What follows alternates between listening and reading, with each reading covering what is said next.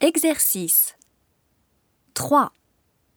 CD を聞いて文を書き取り、その文に合うものを下の絵の中から選びなさい。 1. Il veut encore du pain.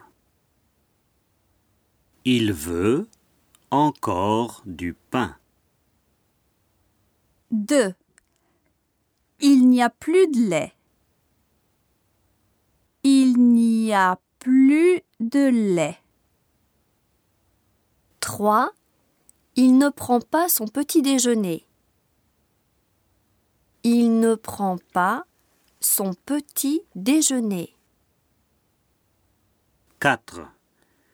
Il met beaucoup de sucre dans son café. Il met beaucoup de sucre dans son café.